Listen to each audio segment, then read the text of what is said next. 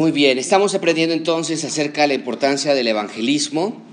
Hablamos ya varias semanas, hace varias semanas atrás, de, la historia de la creación, de Génesis, cómo es que esto se, conjunta junto con la narrativa bíblica del compartir el evangelio a otras personas.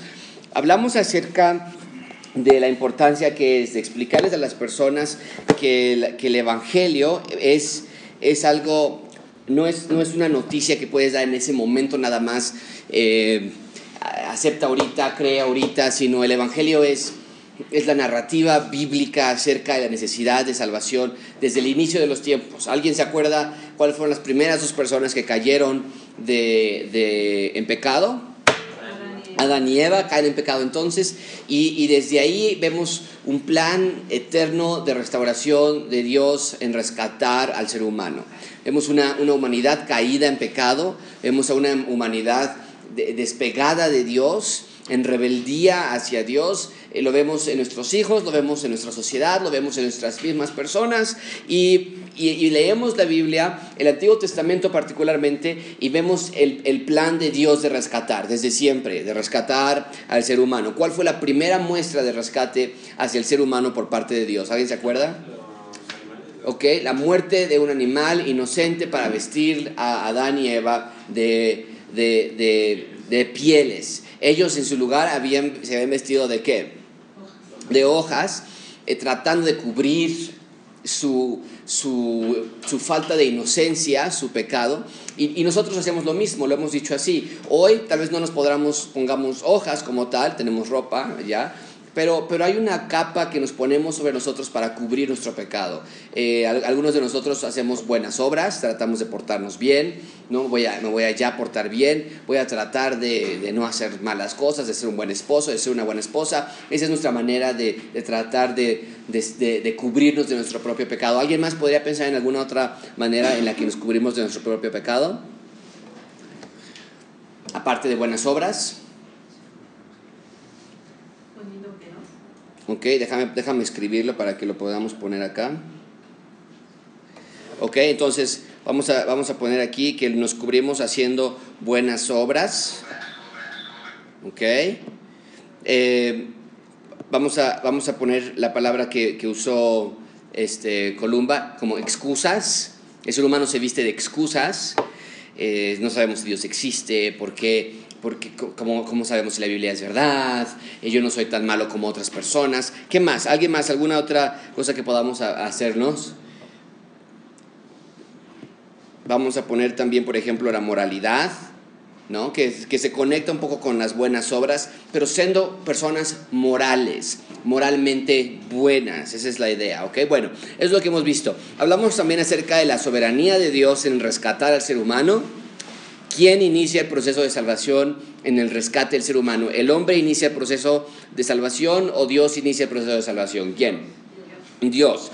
Dios, ¿por qué? ¿Qué, qué es la, qué es la, es, ¿Cuál es la máxima razón por la que Dios tiene que ser el iniciador de rescatar al ser humano? ¿Por qué?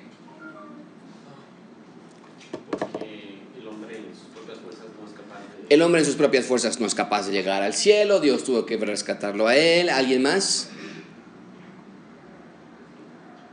Piénsalo nada más de una manera práctica. Una persona que está muerta en sus delitos y pecados, ¿puede acaso buscar a Dios? ¿Qué es lo que nos dice Romanos capítulo 1? ¿Cuántos buscan a Dios? El 80% de la población busca a Dios eventualmente. ¿Es lo que dice Romanos 1? No, en Romanos 1 nos dice, no hay uno justo. No hay nadie quien busque a Dios. Es la razón por la que Dios nos busca a nosotros. Sin embargo, no es excusa, excusa dijimos nosotros, de que el hombre tenga la responsabilidad de buscar, de, de responder, perdón, de responder la, el mandato de la, del, del, Evangelio. ¿Ok? Después la semana pasada vimos acerca de cómo compartir, o antepasada más bien vimos cómo compartir el Evangelio con nuestro testimonio personal. Hablamos acerca de hablarles de lo que te ha pasado a ti. Hablamos acerca de cómo compartir. A las personas de lo que te ha pasado en tu vida personal, invitarlos a la iglesia. Pero la clase de hoy se va y está, está en sus títulos. El testimonio, clase número 5, está en, la, en las hojas. El testimonio corporal. Hace un par de semanas vimos el testimonio individual del ser humano compartiendo el evangelio con tu propio testimonio. Hoy vamos a ver acerca y el testimonio corporal, es decir, la iglesia. ¿Corporativo? Corporativo o corporal, sí. Ahora, nada más déjame eh, dejar algo muy en claro y déjame escribirlo aquí en la pantalla para que también quede aquí.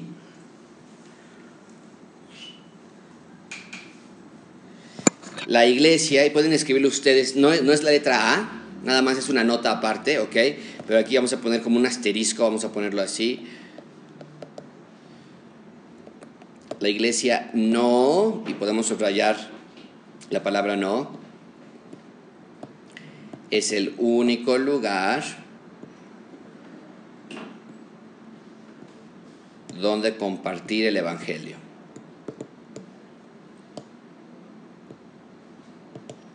Lo, hemos dejado claro ya, espero, en clases anteriores, pero a veces nosotros tenemos esa idea, ¿verdad?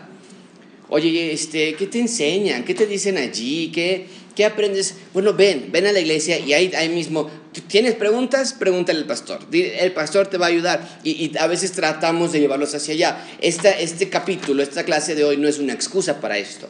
Vamos a ver el rol de la iglesia en el evangelismo, que, eh, que hay un rol claramente en el evangelismo, en el compartir de Cristo. Pero, pero por eso vimos la semana antepasada que el evangelio comienza contigo con tu testimonio personal. Y, y- y la idea importante es, es exaltar el lugar de la iglesia local. Entonces hemos hablado mucho acerca de que este no es la iglesia, este es, una, un edificio, la iglesia somos nosotros. Sí, pero también entendemos que la iglesia tiene un local donde nos reunimos, donde nos congregamos todos los domingos. Y, queremos en esta clase exaltar esa posición de la iglesia de Cristo, la novia de Cristo. Él, él dio su vida por la iglesia, por nosotros, y, queremos exaltar la posición de la iglesia local para, para que otras personas escuchen de la palabra de Dios. Pero, pero nada más quiero que quede eso en claro, que en la iglesia no es el único lugar donde podemos compartir de Cristo, y, y- y de, verdad, de verdad espero que no lo vean de esa manera.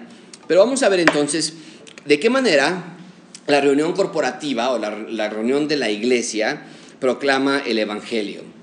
Eh, vamos a estudiar cómo lo proclama, vamos a estudiar qué maneras la iglesia ocupa para proclamar el Evangelio, vamos a estudiar cómo la iglesia nos ayuda a, a ser evangelistas más fieles. ¿ok? En primer lugar, entonces, ¿de qué maneras la reunión corporativa proclama el Evangelio? En primer lugar, letra A, ahora sí en sus notas, y si tienen Biblias, por favor, tengan las listas, voy a pedir a algunas personas que me acompañen en las lecturas.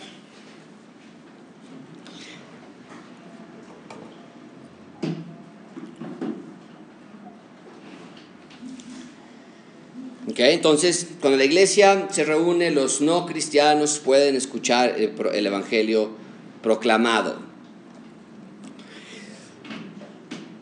Una de las tareas principales mías, y de cualquier persona que esté en el púlpito, es compartir el Evangelio. Ahora, a veces se nos va eso, a veces se nos pasa, porque la mayor parte de- del estudio de un domingo gira alrededor del estudiar un texto de la Biblia. A veces pensamos, tengo que explicar todo de Daniel capítulo 11, tengo que explicar todo de Daniel capítulo 12. Sin embargo, la parte esencial de la predicación de la palabra de Dios es la proclamación del Evangelio. El pastor tiene la, el privilegio y la responsabilidad de compartir el Evangelio. Y cuando tú invitas a alguien a la iglesia, independientemente de que tal vez tú digas, híjole, estamos ya en el capítulo 12 de Daniel, por ejemplo, tú puedes saber que en algún momento u otro, en algún grado u otro, la persona que tú invitaste a la iglesia va a escuchar el Evangelio proclamado. Y va a escuchar algo como, eres pecador, tienes que arrepentirte de tus pecados, Cristo vino a morir y dar su vida para buscar y salvar y rescatar a todo lo que se había perdido. Esa es la razón principal de la iglesia. Alguien que busque 1 Corintios 14, 23. 1 Corintios 14, 23. ¿Quién lo, quién lo quiere buscar? Venga, este... eh, eh, Sí, Brian. Pues toda la iglesia se reúne en un solo lugar y todos hablan en lenguas y entran indoctos o incrédulos, no dirán que estáis locos. Continúa hasta el 25, por favor. Pero si todos profetizan y entra algún incrédulo o indocto, por todos es convencido, por todos es juzgado. Lo oculto de su corazón se hace manifiesto y así, postrándose sobre el rostro, adorará a Dios, declarando que verdaderamente Dios está entre vosotros. Entonces el contexto de este pasaje está hablando de, de los dones espirituales, de las lenguas, de las profecías. Pero lo que queremos exp- explicar y sacar de este texto es que la gente tenía que venir a la iglesia, encontrar el punto de reunión y no, no que haya un lugar de locura o de desorden, sino que tenían que encontrar en la iglesia un lugar donde se les explicara y que pudieran entender. Entonces, cuando hay reuniones en nuestra iglesia, queremos que las personas escuchen el Evangelio. Ahora, hay dos maneras en las que nosotros expresamos el Evangelio y no nada más lo expresamos con nuestras bocas, sino que todos nosotros, mucha atención con esto, todos nosotros participamos en la, en la explicación gráfica de lo que hizo el Señor Jesucristo por mí. Alguien se puede imaginar o alguien puede saber esas dos maneras en las que como congregación nosotros expresamos el Evangelio por medio de acciones, sí. Ok, el amor que hay entre nosotros sería una manera. Cristo dijo, en esto van a conocer que son mis discípulos, en que se amen los unos por los otros. ¿Alguien más? Ok, oración. Estoy yéndome un poquito más a dos actividades principales de la iglesia. Bautizo y la cena del Señor. Entonces eso es muy importante. Hemos cambiado un poquito acerca de los bautismos, no ha cambiado, sino agregado que las personas den su testimonio a leer, a leer un texto y, cuando escuchamos hablar, es un, ese es el Evangelio. La mayoría de las personas dicen algo como estaba perdido y Dios me salvó, estaba, estaba con dudas y Dios, Dios me respondió y, y están dando el Evangelio personal de lo que hablamos hace un par de semanas, por ejemplo, y lo pusieron en una, en una hoja, pero es lo mismo que tú puedes hacer. Pero cuando, cuando invitamos a personas y están ahí abajo y escuchan a esos individuos, hablar de sus testimonios y, después me escuchan a mí explicar qué es el bautizo. Ese es el Evangelio. Y la cena del Señor, pues no se puede decir más. Estás hablando precisamente de la muerte, sepultura y resurrección del Señor Jesucristo, de su venida próxima. Y, la gente que está sentada aquí puede escuchar, puede ver a otros individuos cómo están tomando y, y pueden ver el significado del pan y el significado de la copa y el significado del agua y están recibiendo el Evangelio completamente allí. ¿Ok? Entonces, esa es una de las razones por las que nos gusta tener en nuestra iglesia la Cena del Señor y, la, y, las, y bautizos cada mes. Entonces, ya sea a través del púlpito cuando yo estoy predicando, ya sea a través de los elementos de, la, Cena del Señor y del bautizo, la gente está escuchando el Evangelio. ¿ok?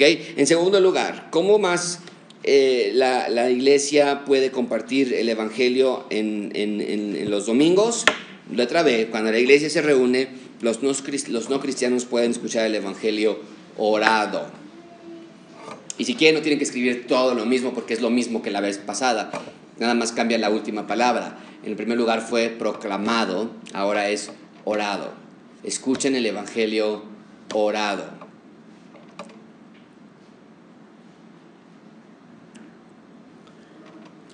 Pásale, Yasmín. En nuestro caso particular, comenzamos nuestras celebraciones siempre. ¿Cómo comenzamos las celebraciones siempre? ¿Alguien sabe? Primero con anuncios, ¿ok? Cristian se le da anuncios. Pero después de que ya dan los anuncios y nos saludamos y ya damos formalmente inicio a la celebración, ¿cómo, cómo empezamos? Una oración de confesión de pecados. Y la liturgia o el orden de servicio que nosotros elegimos en nuestra iglesia no es por, no es por, por suerte, no es arbitrariamente.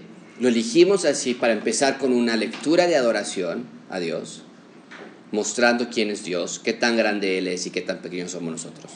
Después tenemos, si, si nos damos cuenta de la grandeza de Dios, debemos ver nuestra pequeñez y nos debe, nos debe motivar a pedir perdón a Dios por nuestros pecados. Entonces, esa la persona está escuchando. Eh, Miguel está orando, la persona que está orando y está explicando acerca de la necesidad. Estamos leyendo textos acerca de la, de la confesión de pecados. Estamos leyendo textos acerca del perdón de pecados que tenemos en Cristo. Después vamos a los cantos que van, y ahorita vamos a hablar un poquito acerca de eso. Pero, pero vamos en una liturgia. Las oraciones que hacemos aquí son importantes.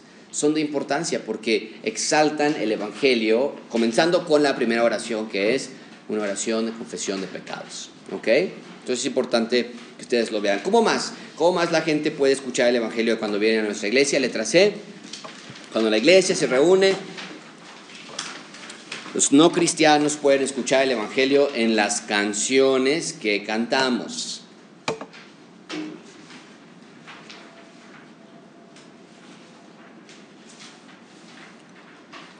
En nuestra iglesia decidimos cantar solamente canciones que tengan un alto contenido doctrinal de enseñanza teológica.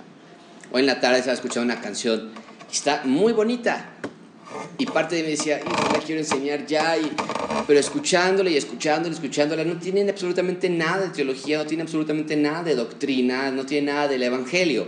No está mala canción, es una poesía, ¿no? Y, Dios eres grande, y Dios eres invencible, y, Dios eres bueno. Y es una canción bonita, no está diciendo mentiras, está enseñando cosas buenas, pero para la iglesia, para enseñar a las personas, eh, es la misma es la misma proceso por el cual yo preparo mis, mis sermones, por ejemplo. Yo podría contarles cosas bonitas, historias, y chistes, y cuentos, y, y, no sería nada malo que les estaría diciendo consejos, pórtense bien, hagan esto, levántense temprano. Les podría hacer todo eso todos los domingos. Cada domingo podríamos tener un sermón diferente cómo ser un mejor hombre, cómo alcanzar tus metas en la vida, cómo alcanzar mejor disciplina o, los beneficios de ser una mujer responsable y, y, cómo, este, cómo luchar contra la corrupción. Podríamos hablar de todos esos temas, pero yo elijo que mis predicaciones sean 100% de la Biblia, versículo por versículo. Y la música es igual. Cuando nosotros invitamos a personas, queremos que escuchen acerca de la teología de Dios. Queremos que nuestras canciones estén enseñando teología y particularmente el, Evangelio. ¿okay? Salmo 119, 172, pueden escribirlo como referencia, no lo busquen, pero Salmo 119, 172 dice, hablará mi lengua tus dichos, porque todos tus mandamientos son justicia. Déjame lo escribo en la pantalla. Salmo 119, 172. También pueden escribir Colosenses 3:16. La palabra de Cristo mora en abundancia, enseñándoos, exhortándoos unos a otros en toda sabiduría, cantando con gracia en vuestros corazones en el Señor, con salmos e himnos y cánticos espirituales.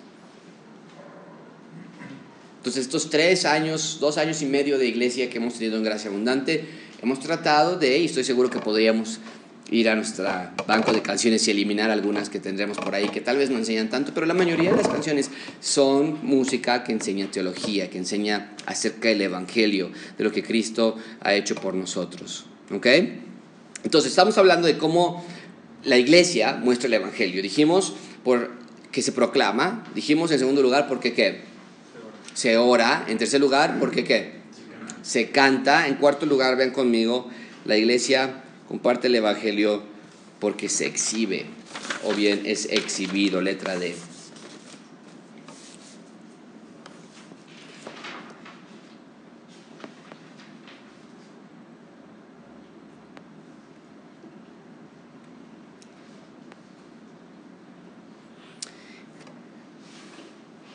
¿Ok? Y esto es un poquito lo, lo, que veíamos cerca de la proclamación, lo mencionó ya Lupita la, importancia de la, del amor entre unos a los otros, se exhibe.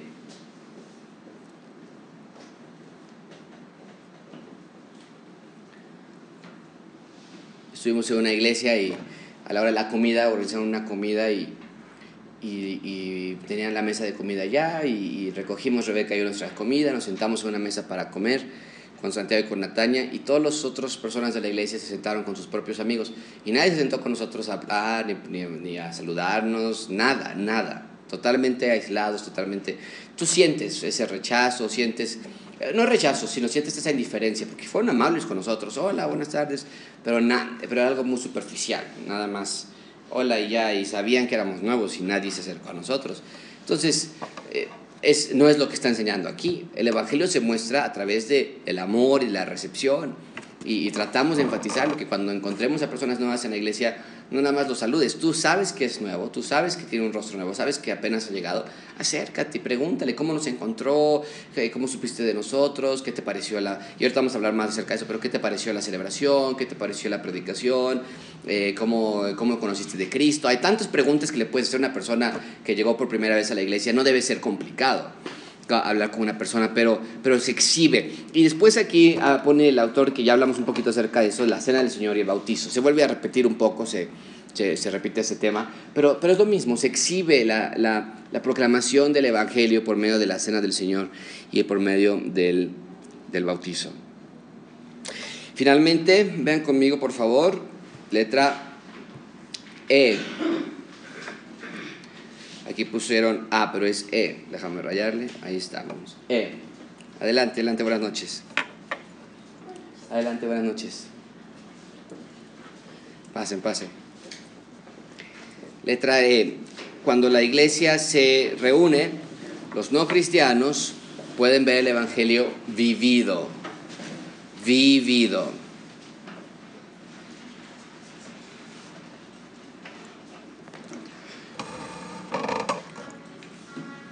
¿Cuántos de nosotros tal vez hemos escuchado a alguien decir, yo creo en Cristo, creo en Dios, pero no creo en la iglesia, no creo en la congregación? La iglesia es algo que el hombre inventó, la iglesia es algo que la gente ha eh, corrompido a lo largo de los años. Ah, hemos escuchado cosas como las iglesias están llenas de personas hipócritas, no practican lo que predican, y hasta cierto punto es cierto, porque el 100% de las personas que se congregan, por lo menos en Gracia Abundante, estoy seguro que en cualquier otra iglesia, pero el 100% de las personas que se congregan en Gracia Abundante son personas 100% pecadoras. Son personas 100% que no practicamos lo que predicamos todo el tiempo. Ninguno de nosotros, ¿no?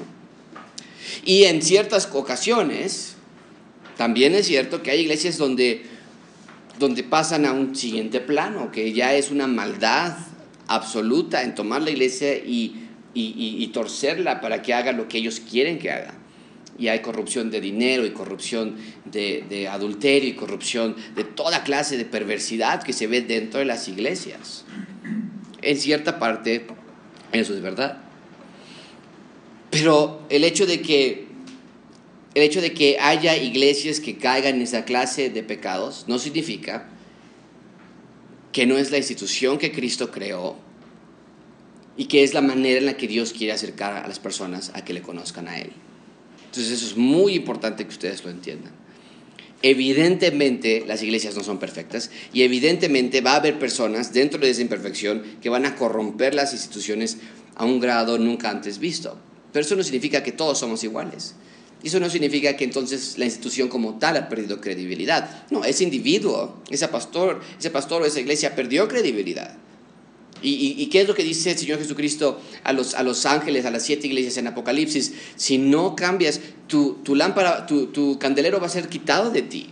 La iglesia va a desaparecer, la mano de Dios va a salir de esa iglesia. Y hay lugares donde, eh, donde es así. Juan 13:34 nos dice, un mandamiento nuevo les doy, que os améis como yo, unos a otros como yo os he amado. En esto conocerán, dice el apóstol Juan, que, perdón, Jesucristo en en el Evangelio de Juan, que sois mis discípulos si tuvieres los amor, el amor los unos a los otros. Entonces, cuando nosotros en Gracia Abundante mostramos esa clase de amor, de servicio los unos a los otros, estamos siendo una herramienta para que otras personas puedan decir, aquí hay algo distinto. Aquí hay algo sincero. Sí, yo veo que hay personas que no son perfectas. Sí, la persona de allá me saludó muy rápido, la persona de acá me saludó muy lento, el de allá ni siquiera me saludó. Pero en general, vemos que, que hay un amor y hay una paciencia, hay una benignidad de los unos por los otros en una iglesia. Es lo que Dios quiere que tengamos nosotros. Primera de Pedro, déjame escribir estas referencias por si la quieres buscar tú después. Juan, la que leí acerca del amor, Juan 13, 34, 35. Primera de Pedro 2.12. Primera de Pedro 2.12. Escúchenlos nada más. Escriban ustedes las citas si quieren, pero escúchenlos. Dice, mantengan vuestra buena manera de vivir entre los que no creen. Para que en lo que murmuran de ustedes como malhechores glorifiquen a Dios en el día de la visitación al considerar vuestras buenas obras. Es lo que Cristo dijo en Mateo 5, que, que su luz brille, ustedes son la luz de este mundo y que la luz de ustedes brille para que otros vean sus buenas obras y glorifiquen así a Dios. Entonces es lo que nosotros queremos, ser transparentes, ser sinceros. Sí pueden ver mi debilidad, sí pueden ver mi pecado. Yo no soy una persona perfecta, pero al mismo tiempo pueden ver mi deseo de acercarme a la palabra de Dios y que Dios me transforme. Juan 17, 20 al 23. El Señor Jesucristo está orando y dice que quiere que, eh, que tengamos unidad en nosotros, así como el Padre y el Hijo tienen unidad. Eso es en general lo que dice el texto. E, esa es la, esa es la oración del Señor Jesucristo hacia nosotros. Entonces, escriban esto en sus notas y, déjame ver si lo puedo escribir yo. La, la, reunión, escriban en sus notas, esto es muy importante que ustedes lo vean. La reunión en la iglesia local, perdón, la reunión de la iglesia local.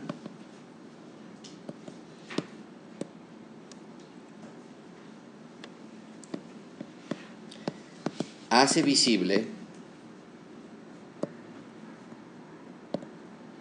el reino invisible de Dios.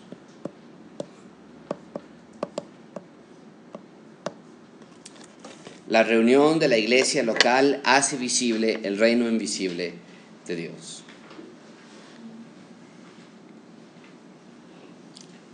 Ahora, no a su plenitud, no a 100%, pero ¿cómo podemos saber que Dios existe, que Dios es real y que, y que, y que Dios transforma vidas y que Dios restaura matrimonios? ¿Cómo podemos saber eso? Viniendo a una iglesia local y viendo a las personas y escuchando sus testimonios y viendo, sí, es cierto, es, es verdad.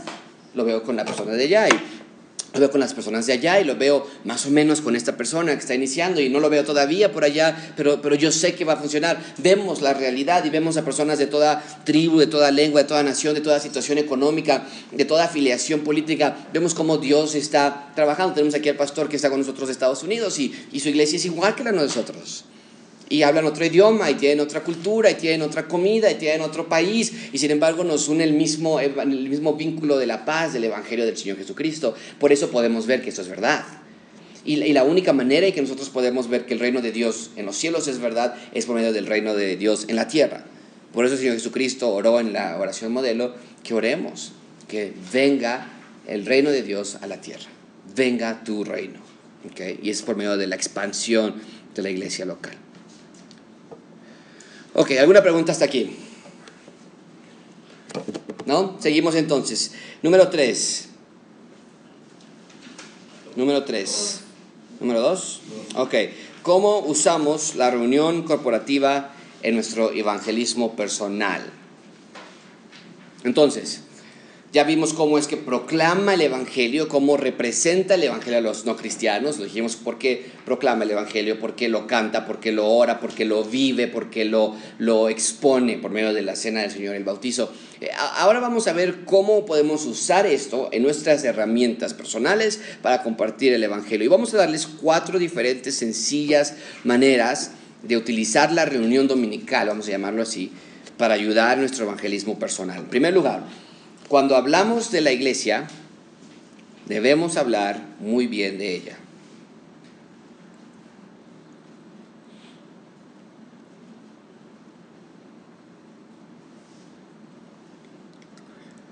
Vas a hablar con personas que te van a decir, híjole Josué, yo no voy a una iglesia porque es una bola de rateros, quieren tu dinero nada más. Y, y esa es tu oportunidad de regresar. Entonces, si tú dices, sí, no, yo sé, yo sé, así, no, no, no es lo que Dios quiere para ti. Ahora, no, vuelvo a insistir, no, no escondemos la, la realidad, que sí, hay gente que solamente busca el dinero, definitivamente, eso es una realidad. Pero nuestra iglesia, hablamos bien de nuestra iglesia, con sus problemas y sus dificultades y sus, y sus, y sus personas que, que, que la componen, que son imperfectas y, y pero hablamos bien de ella.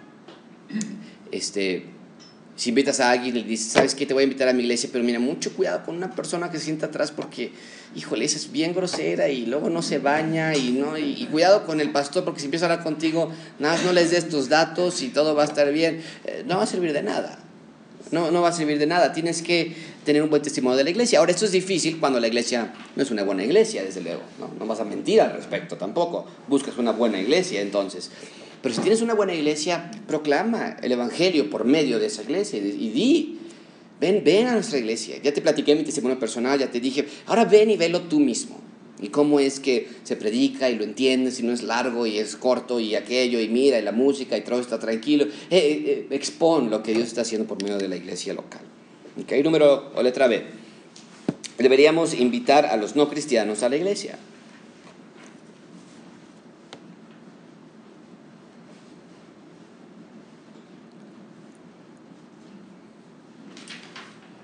Eso es algo obvio, pero, pero no tan obvio porque no lo hacemos a veces. Invita a las personas, a tus compañeros de trabajo, a tus vecinos, a tus familiares. Y tal vez tú vas a decir, pero ya me dijeron que no, Josué, ya no quiero ser yo este, estar ahí duro y dale, duro y dale. Y, y la respuesta es la misma de siempre. Esto es una operación de rescate. Esto no es una invitación a una fiesta. Esto es una operación de rescate. Y cuando el rescatista grita en, los, en medio de una zona de desastre, tómate de esta cuerda o agárrate de aquí o empújate hacia adelante o levanta tu mano. No te está invitando a hacerlo, no te está, el rescatista está allí porque, bien, porque está, es, tu vida pende de, del rescatista. Y, en nuestro caso el rescatista es el Evangelio, el rescatista es Cristo. Y, y compartir el Evangelio no es algo que nos debe decir, no, ya me dijeron que no, ya no los voy a volver a invitar. Ahora, ten, ten, ten sentido común, ¿ok? Entonces no vamos a estar eh, te vas a ir al infierno si no vas a la iglesia y mira qué mal, mira cómo tienes tu familia y están todos mal. Pero, pero sé ingenioso y pide a Dios sabiduría para que abra puertas a seguir invitando a personas, tal vez no cada domingo, porque tal vez ya te dijeron que no, pero oye, viene, vamos a tener un día de la familia, o, oye, va, va, a haber el día del aniversario, o vamos a tener el domingo de resurrección, o va a haber un pastor invitado a predicar, ven a escucharlo, vamos a tener una comida, vamos a tener una reunión misional, eh, eh, busca, ingenia maneras de hacerlo. Ahora te voy a dar tres consejos de cómo invitar a las personas. Déjame escribirlo en la pantalla. Número uno, crea expectativa. Estamos todavía en el punto, no vayan a pasar al siguiente punto, estamos todavía en el punto de, de, invitar a los no cristianos a la iglesia. Pero ¿cómo? Y tienen espacio ahí, crea expectativa. Hay personas, y me han dicho, me, han dicho esto, amigos, ¿ok? Y esto sí es totalmente transparente. Me han, dicho personas que han venido a la iglesia, me han dicho, eh, venimos a la iglesia porque mi hermano me invitó, mi primo me invitó. ¿eh? Y porque hablaba tanto de la iglesia, hablaba tanto de la predicación, hablaba tanto acerca de la música, hablaba tanto acerca de loca, que dijimos, vamos a ir, queremos ver. Hay una cierta expectativa acerca de esto. Eh, en, en, este punto, déjame también animarte a que les expliques de qué se trata. ¿Ok? Una de las razones primordiales en mi caso personal por las que yo no voy a fiestas de cumpleaños de algunas personas que nos llegan a invitar, eh, de personas lejanas, vamos a llamarlo así, es, por ejemplo, a, a Natalia le invitan en su clase de ballet, que no, ni conocemos a los papás ni nada, pero una de las razones por las que a mí no me gusta ir, porque no conozco a nadie allí. Y no sé si, va a ser un lugar grande o pequeño y si con quién van a sentar. Y, y, y, como seres humanos rechazamos eso. Entonces, cuando tú invites a alguien, considera eso. Tú te sientes muy cómodo aquí ven, yo te recojo, pues yo te recojo, nos vemos aquí en la iglesia. Pero tú no sabes la, la cantidad de dudas que la persona pueda estar teniendo. Y, y, después, pero me van a pedir y van a decir que me levante. Hay algunos lugares donde las personas nuevas de primera vez les piden que se pongan de pie o que digan su nombre o les aplauden. Y, y a veces la gente dice, no, es que a mí no me gusta eso y yo por eso no voy. A veces son cosas tan sencillas como explicarles. Sabes que nadie te va a apuntar, nadie te va a decir algo. Eh, mira, empieza con esto, después con esto, después hacemos esto. Y, y ya algo que tal vez yo he ocupado es ve el video de Facebook. Antes teníamos el video hasta atrás, entonces se veía todo, toda la congregación y demás. Ahora nada más se ve la parte de frente, pero les digo, véanlo para que vean de qué se trata y, y tú mismo te puedas sentir seguro de, que, de que, a qué estás yendo. Número dos, entonces, crea expectativa. Número dos, prepárate en oración.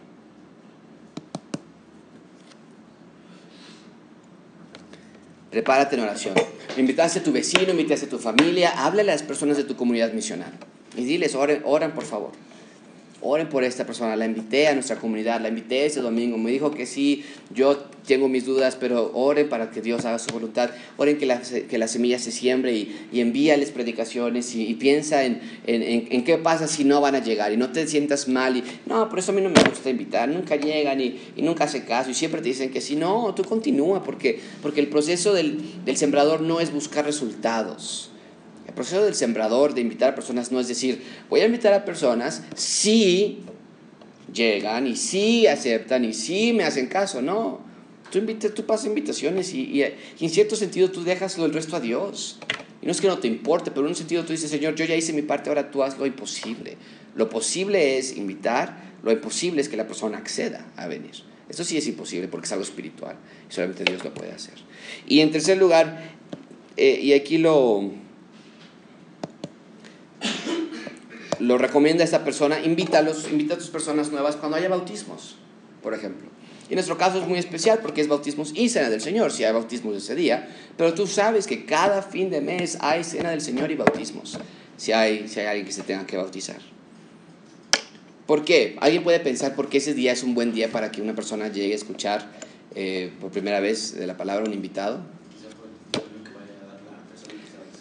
Vas a escuchar a una persona que va a hablar acerca de cómo antes conoció de Cristo, vas a escuchar la explicación de la muerte y sepultura y resurrección por medio del bautizo, vas a escuchar la, la cena del Señor, vas a escuchar la explicación de los elementos. Ven ese día, te invito ese día, es una celebración muy especial y, y no tenemos celebración en la tarde, es un día muy bonito y hay comida y en fin, eh, puedes, puedes levantar un poco de expectativa y ocupar estos tres puntos ahí. ¿Okay? Esto nada más es unos consejos en cuanto al punto B de invitar a los no cristianos a la iglesia. ¿Alguna pregunta? En este punto, hermanos? ¿No? Ok, seguimos entonces. Punto C. Deberíamos hablar con nuestros amigos no cristianos acerca de lo que experimentaron en la iglesia. Recuerden, estamos hablando de cómo ocupar el servicio como una herramienta para tu evangelismo. Entonces terminó la celebración, ya tomaron su pan, están en el café y, y lo primero que les dicen ustedes es, ok, ¿qué onda? ¿Qué vamos a comer? ¿Nos vamos a comer unos taquitos aquí afuera? Y no, ¿no? Porque a veces nosotros también no, no sabemos ni qué decir a veces, ¿no? Y decimos, este, bueno, ¿y cómo ha estado usted? Y, y como estuviéramos en la fila de las tortillas. Y no, esa es la oportunidad. Acaban de ser expuestos al Evangelio, acaban de escuchar canciones y acaban de escuchar. No te dé vergüenza, diría Pablo, no te dé vergüenza el Evangelio porque es poder de Dios para salvación. Entonces aprovecha y ¿qué te pareció la predicación? ¿Entendiste más o menos lo que predicó el pastor? Mira, hemos estado en una serie de Daniel y lo más importante que tú tienes que entender, aunque no supiste los nombres y las semanas y, y de las bestias, lo más importante es Dios dio estas profecías años antes y se cumplieron. Es lo que estamos estudiando, esto es increíble. Dios es soberano, Dios tiene control, Dios tiene control de la historia de, la, de Israel, de las civilizaciones, del futuro. Eh, eh, Daniel, es, la predicación de hoy de Daniel expone esas verdades y, que te escuche esa persona hablar acerca de eso. Entonces pregúntale qué, qué, qué le gustó, qué no le gustó, qué no entendió. Dale seguimiento durante la semana mira, te voy a mandar la clase antepasada para que puedas entender mejor la clase de este domingo pasado, ¿no?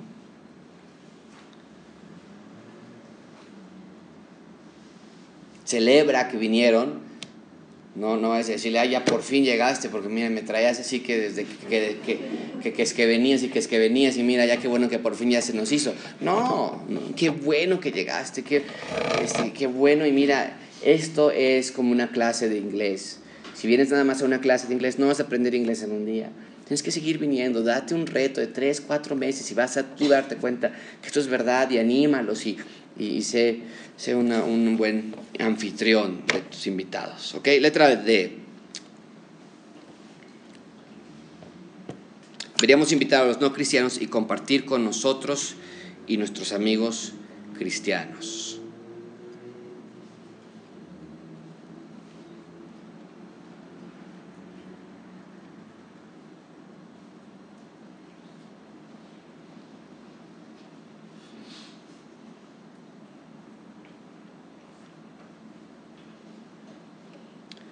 Va a haber una... Eh, en su ejemplo tal vez más común sería nuestra reunión misional.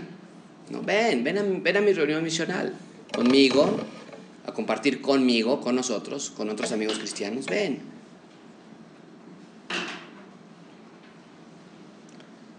Trae a tus amigos, trae a tus, a tus vecinos a una a un evento que vamos a ir al cine todos, por ejemplo, los jóvenes llegan a ir al cine a, a, ver películas, invítalos, que vean cómo es un compañerismo sano. El otro día platicamos con eh, Raúl y Columba y fueron a, a, tener un compañerismo en un picnic y, y, otras personas tomando y, y, y emborrachándose y demás. Y, nosotros podemos ver cómo es un compañerismo saludable que gira alrededor de Cristo y compartiendo uno del otro. Y, y si otra persona que no conoce a Cristo ve esa realidad, es algo que tal vez nunca ha visto. Hay personas que han crecido viendo a sus padres emborracharse cada fin de semana y piensan que esa es la vida que deben de ellos de tomar. Ok, número cuatro. Ah, mira, estoy ahí contando mal. Número tres, ¿cómo nos anima a la iglesia? No, aquí se equivocó. ¿Cómo nos anima la iglesia a ser fieles en el Evangelio? Aquí no va la A. ¿Cómo nos anima la iglesia a ser fieles en el Evangelio? Entonces ya vimos cómo la iglesia proclama el Evangelio, ya vimos cómo podemos ocupar la iglesia el domingo como una herramienta, invitándolos y hablando de ellos, invitándolos los domingos y demás. Ahora vamos a ver cómo es que la iglesia nos prepara para esto. Y el primer punto es precisamente eso, letra A, cómo, la, cómo, no, cómo los, nos, nos, nos da los instrumentos para evangelizar. Bueno, en primer lugar nos prepara. La iglesia nos prepara, la iglesia local nos prepara. Estoy seguro, si has asistido a Gracia Abundante en alguna clase de tiempo en nuestra iglesia, estoy seguro que tú te has encontrado diciendo cosas que has escuchado en el púlpito a otras personas también. ¿Por qué? Porque al escuchar tú te prepara para compartir el Evangelio a otras personas también. No nada más se prepara por medio de lo que escuchas, te prepara por medio de las clases. Hemos tomado clases de apologética, y hemos tomado clases de discipulado, y hemos tomado clases ahorita del evangelismo, te van preparando. Escriban en sus notas la referencia de Efesios 4:11.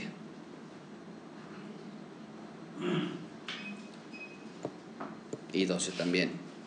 Dice, y lo pueden leer, lo pueden escuchar ustedes, y él mismo, Dios, constituyó a unos apóstoles, a otros profetas, a otros evangelistas, a otros pastores y maestros, a fin de perfeccionar a los santos para la obra del ministerio, para la edificación del cuerpo de Cristo. Entonces la capacitación para hacer el trabajo del ministerio es una de las principales responsabilidades del pastor, de la iglesia, eh, y, y no es a veces pensamos que el pastor es el único que puede compartir el Evangelio cuando no. Mi labor principal es de prepararlos a ustedes a que compartan el Evangelio y puedan llevar esa, esa realidad a otras, a otras personas.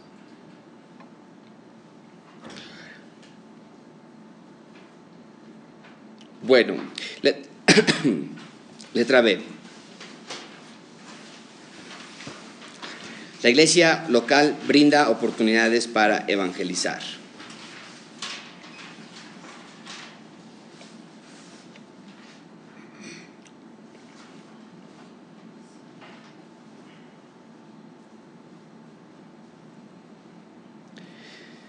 Y esto nos habla acerca de ciertos ministerios en los que nosotros podríamos participar. En nuestra iglesia tal vez el más obvio, más lógico es la reunión comunal o la eh, comunidad misional, en donde hablamos acerca de invitados a las personas y donde tengas, estamos tratando de empujar esta nueva eh, idea de dos o tres, de tener a dos o tres personas con las que te juntas más y donde hablas más y donde compartes más y eventualmente donde puedas compartir de Cristo más a esas personas. Pero esto no nada más una de las razones por las que nosotros hemos tratado de alejarnos de la idea de que la iglesia hace el evangelismo como, como grupo es porque no queremos que ustedes piensen que la iglesia nada más sale a evangelizar los sábados, por ejemplo.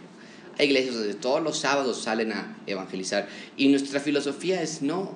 Nuestra filosofía es, lo que yo entiendo de la palabra de Dios es que estamos evangelizando no nada más los sábados, todos los días, trayendo personas y buscando personas y y, haciendo discípulos con nuestros amigos y nuestros familiares. Y finalmente letra C. La iglesia local nos anima a evangelizar. Y alguien sí que busque Hebreos 10, 24 y 25, por favor.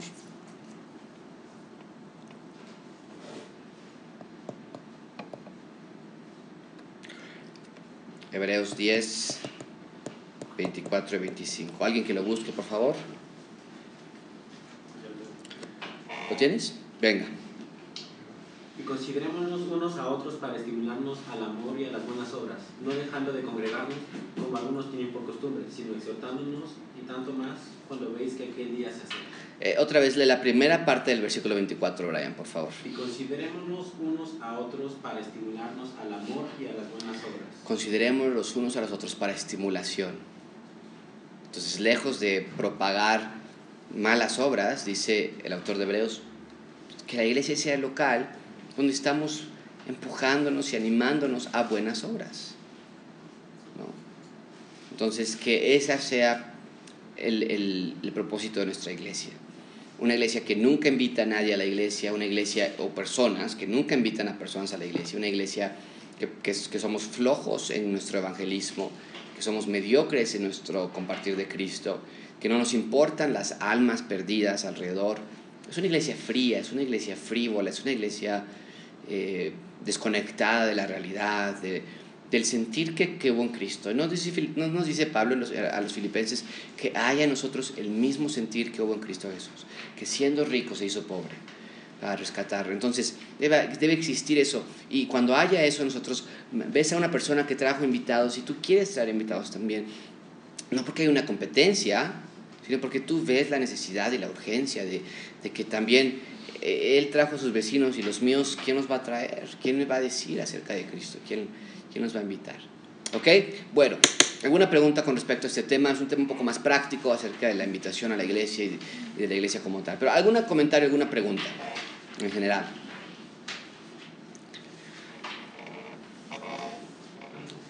De, de, cuando ya este, estamos compartiendo por ejemplo, la comunidad misional, ya compartimos, compartimos, como que del otro lado no llega el mensaje, ¿qué debemos hacer? O sea, sí hay buena conexión, hay este, buena, ¿cómo se puede decir? Sí, convivencia, sí. Pero como que se resiste. Sí, es una buena pregunta. Y, y lo primero que es importante recalcar es la, la importancia de la oración.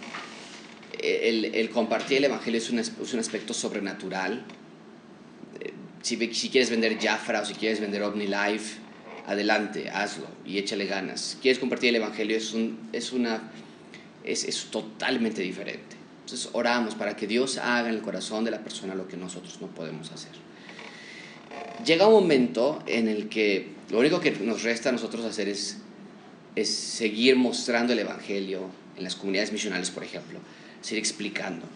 Tal vez ya no directamente con ese individuo, porque ya, ya, ya no, quieres, no quieres que se convierta en una confrontación, ¿no? De pronto ahora nosotros queremos, ya acéptalo, ¿qué más estás esperando? eh, pero es importante compartir el Evangelio, seguirlo compartiendo, seguirlo compartiendo. Y es muy parecido a los domingos aquí. Porque podríamos nosotros pensar, ¿para qué predicas el Evangelio, Josué? La mayoría de aquí ya lo sabemos. Y la respuesta es no. No, la mayoría de nosotros sabemos algo del Evangelio. Pero hay muchas personas que tal vez creen ser salvos que no lo son. Hay muchas personas que, son, que no son salvos y saben que no son salvos. Y, es importante compartir y compartir y compartir. Y, que el Espíritu Santo haga el resto. Entonces, mi recomendación sería, sigue siendo un buen amigo, sigue siendo una buena convivencia y sigue enfatizando, ¿no? Entonces, hablando en la mesa y agradecemos a Dios, ¿no? Amigos de la, de la comunidad, por el sacrificio que hizo. Esto no es mentira, esto es verdad, no es una manera de muchas. Esto, entonces le estás dando a la persona, pero, pero estás hablando en general también a todo el grupo. Una pregunta. Yo, lo, lo, que yo hago es que, bueno, la mayoría de mis círculos sociales viven muy lejos, porque yo voy a la escuela un poco lejos. Entonces, en una ocasión cuando yo iba hacia una plaza encontré que había una iglesia cristiana. Nunca he tenido la oportunidad como de visitarla o ver si es con una sana doctrina ahí, pero los intento como invitar a que vayan a esa iglesia porque ellos son contemporáneos, tipo de cosas, viven más cerca de por ahí. Sí. Pero intento también como decirles, de, oye, este, si fuiste, ¿qué tal te pareció? O si no, que, que me pregunten a mí. Exacto. Lo, lo, importante es ahí como también lo que mencionaste al inicio del testimonio, porque cuando ven que hay algo diferente en ti, también como que les da curiosidad de preguntar por qué. Sí. Ahora, no nos sorprenda que hay pocas personas que acceden a creer en el Evangelio. Eso nunca nos debe sorprender. Si tú dices, ¿por qué yo siempre invito a personas y casi ninguna escucha, ninguna acepta? Es, eso es exactamente lo que Cristo nos dijo que pasaría. Eso es exactamente lo que Cristo pasó él mismo. Entonces no hay una, no hay una sorpresa de esa parte. Lo que nos debe sorprender es decir, wow, ¿hace cuánto o cuándo fue la última vez que compartí el Evangelio realmente? Esa es la parte donde nos debe sorprender. Eh, que, que quién acepte, quién viene, eso ya está fuera de tu control. Totalmente. Muy bien, buena, buena comentario. ¿Alguien más? Sí, en relación a lo mismo que comentaba Brian, eh, pues sí, eh, a veces es difícil después de que se comparte el Evangelio. Por ejemplo, a mí cuando, cuando yo he estado por la zona norte o en otro estado, pues es difícil, ¿no? Decirle, oye, pues búscate o vente a la iglesia este, en la que yo me congrego o, busca una iglesia en donde se predique el Evangelio, porque a veces a mí me da miedo decirle, oye, te recomiendo esta o esta, porque, pues, como dice Brian, uno no, no, sabe, ¿no? ¿Qué doctrina se está enseñando? Sí, y lo que generalmente yo trato de hacer es decirles, visita nuestro sitio de internet, lee ahí alguna información que tenemos ahí, venos por, por YouTube, vernos por Facebook. Eh, y tú nunca sabes, eh, hemos tenido, déjame pensar aquí, algunos casos, por ejemplo Francia, tu amiga te invitó a su iglesia, pero te quedaba lejos, ¿no? Entonces, tú nunca sabes, cuando tú dices a alguien, ve a, la, ve una iglesia, o te comparto el Evangelio, y yo sé que no vas a venir a mi iglesia porque vives muy lejos pero, pero te comparto el Evangelio, porque tú nunca sabes qué va a pasar después. Y, de algunos años, si esa persona de pronto diga, si alguien ya me compartió el Evangelio, y, wow, una iglesia cristiana se abrió aquí enfrente de mi, de mi, de mi casa, ahora voy a ir. ¿no? Entonces tú nunca sabes qué va a pasar después. Por eso nuestra respuesta es, mira, escucha, atiende. Yo sé que es difícil porque no hay iglesia que te pueda recomendar, pero escucha nuestro sitio, escucha nuestros videos, escucha nuestro podcast y toma el Evangelio. Arrepiente de tus pecados. Tú sabes que eres pecador. Has infringido la ley. Buena, buena, buenas preguntas. Son prácticas, ¿no? Y para los que ya habían venido y luego dejaron de venir. Porque luego así se, se los llega uno a encontrar. Y lo primero, o sea, a mí me ha tocado ver, híjole, es que no he podido ir. Sí. Porque es que no y no, no, no pasa nada. Claro. Cuando puedas ver, o sea, pero ¿qué les decía? Claro, y en algunos casos yo trato de ser un poquito ya más enfático. ¿no? Y depende de la clase de persona, pero yo trato de ser un poco más enfático en decirles, mira, eso que me acabas de decir de que no hemos podido, es un mal, es, una, es un cargo de conciencia que el Espíritu Santo está obrando en ti. No es, no es conmigo.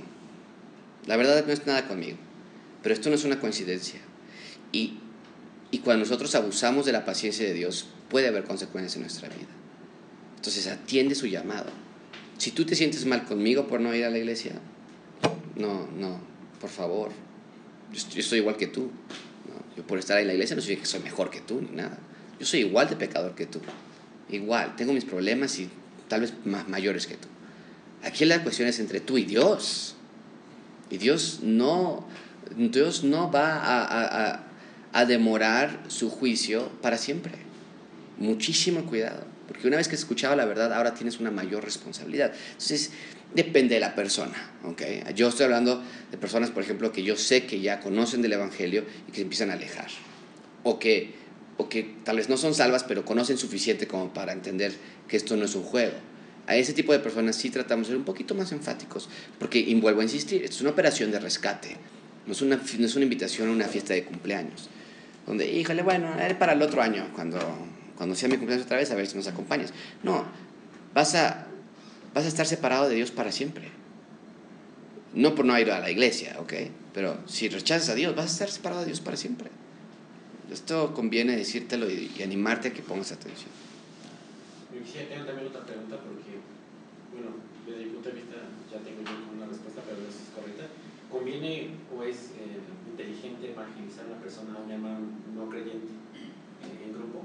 o como uno a uno? Yo diría uno a uno. Porque, bueno, también he visto en la escuela a veces como que compañeros intentan como evangelizar a una persona, pero yo siento como que la persona se siente como muy atacada. Sí. ¿Es algo que, que sienta de, ok, si yo soy el único diferente aquí, como que hay algo extraño y se quiere alejar más? Sí. Sí, yo creo que es, yo creo que es más sabio uno a uno. Y eh, es algo también que, que hacíamos hace, algunos años, no, no, en Gracia Abundante, pero en algunas otras iglesias se practicaba de ir y, y, y la puerta y salía la persona y bueno, le entrabas ahí con cinco o seis preguntas y la persona estaba desayunando y ya estabas ahí. Eh, nuestra posición es, no, desarrolla una relación con tu vecino y, y que te conozca. No está mal tampoco, ¿ok? Si te encuentras ahí en el camino, en el pecero, hablar y compartirle. No está mal eso, no estoy diciendo eso, pero, pero eh, las relaciones sociales son, son muy, muy importantes. Bueno, sí, Lupita. No, no, no, venga. Este, no, es que estaba pensando, digo, nunca me ha tocado, pero por ejemplo, cuando te llegan a confundir con los testigos de Jehová, que así como que yo no, ya sé, ya sé, ¿cómo explicarles? No, es que no, no es por ahí. Sí, y depende, depende de qué, de qué contexto sea, ¿no? Si estás en la calle y le, y le invitas a alguien y están caminando y está su pecero a punto de pararse, no, no te va a dar tiempo a explicarle. No somos lo mismo, ¿no? Eh, No, pero por ejemplo, me imagino así, estando en el banco, es- estás esperando de que te toque, hay oportunidad, pero como para que la persona no vaya a confundir. Sí. Sí, yo trato de ser simpatizante con ellos, ¿no? Yo trato de ser simpatizante en el, en el hecho de decir, sí, yo sé que, yo sé que nos has- hay muchas personas que nos confunden, hay muchas personas que piensan lo mismo y yo estaría igual porque los testigos de Jehová son, una- son un grupo que, que son muy insistentes, ¿no? Entonces yo te entiendo, persona en el banco, por ejemplo, yo te entiendo que piensas que soy de eso, pero es totalmente diferente, esto no es lo mismo. Esto no tiene nada que ver, es totalmente distinto. De hecho, es, es opuesto a lo que los testigos de Jehová enseñan. Esto no es una secta, esto es una, esto es una manera de, de ver la Biblia que ocupan los testigos de Jehová, pero de ver qué es lo que realmente dice y no nada más de sobreponer sobre ese texto. ¿no? Y, y no nada más en ese sentido, Lupita, porque también muchos te van a decir, yo no voy a una iglesia porque mi tío fue una iglesia que estaban bien locos o hicieron cosas bien raras o cosas por el estilo. Igual, no, yo te entiendo, no, a mí me ha pasado también. Me ha pasado donde también, entonces compadecerte con ellos, que vean que entiendes lo que estás diciéndole y que no estamos como merolicos diciendo otras cosas, ¿no? Y van a decir, están igual, ¿no? Lo mismo pero diferente, ¿no? Y entonces queremos decir, no, no, yo sé a lo que me estás refiriendo. Yo sé quiénes son los testigos de Jehová. Esto es totalmente opuesto. Me ha tocado a mí que me tocan y me dicen y me invitan. Esto es totalmente diferente. Esto es la Biblia. Esto es el estudio de Dios. ¿no? Y algunas diferencias esenciales son cómo ven ellos a Cristo y ellos no piensan que es que es Dios y, y si no es Dios entonces ¿por qué creer en Él? ¿no? Entonces empiezas puedes por ahí, si se abre esa puerta puedes por ahí compartir el Evangelio. Ok, vamos a despedirnos entonces a menos que haya, una, al menos que haya otra pregunta. ¿No? Ok. Vamos a, sí, Alex. La última. En algunas iglesias enseñan que evangelizar o compartir el evangelio con una persona es para llegar al, digamos, al punto culminante, simplemente con una oración es más que suficiente. Y, y la verdad es que no es así. Entonces, de ahí también es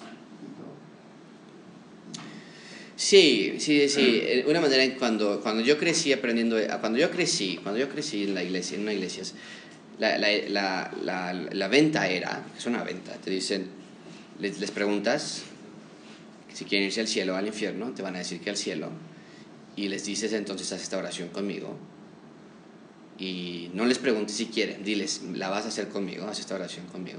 Repiten la oración y les dices al final, eres salvo, ahora ven a nuestra iglesia. ¿no? Entonces los amarraste y los llevaste al cielo. Entonces, y, y hay ciertos extremos en, en cuanto a eso. ¿no? Yo he tenido personas aquí en mi oficina donde eventualmente mi pregunta para ellos es, ¿quieres arrepentirte de tus pecados? O sea, llegamos al punto de estudiar la Biblia que no hay otra cosa más y no tengo miedo a hacer esa pregunta, pero el contexto es muy diferente. Sí. No estoy tratando de vender algo. Ellos entienden. Y, y, y mi pregunta es, ¿ha habido un momento en tu vida que te has arrepentido de tus pecados? No. ¿Por qué no lo haces ahorita mismo? ¿Por qué esperar? Y he tenido personas aquí en la oficina que dicen, Señor, perdona mis pecados.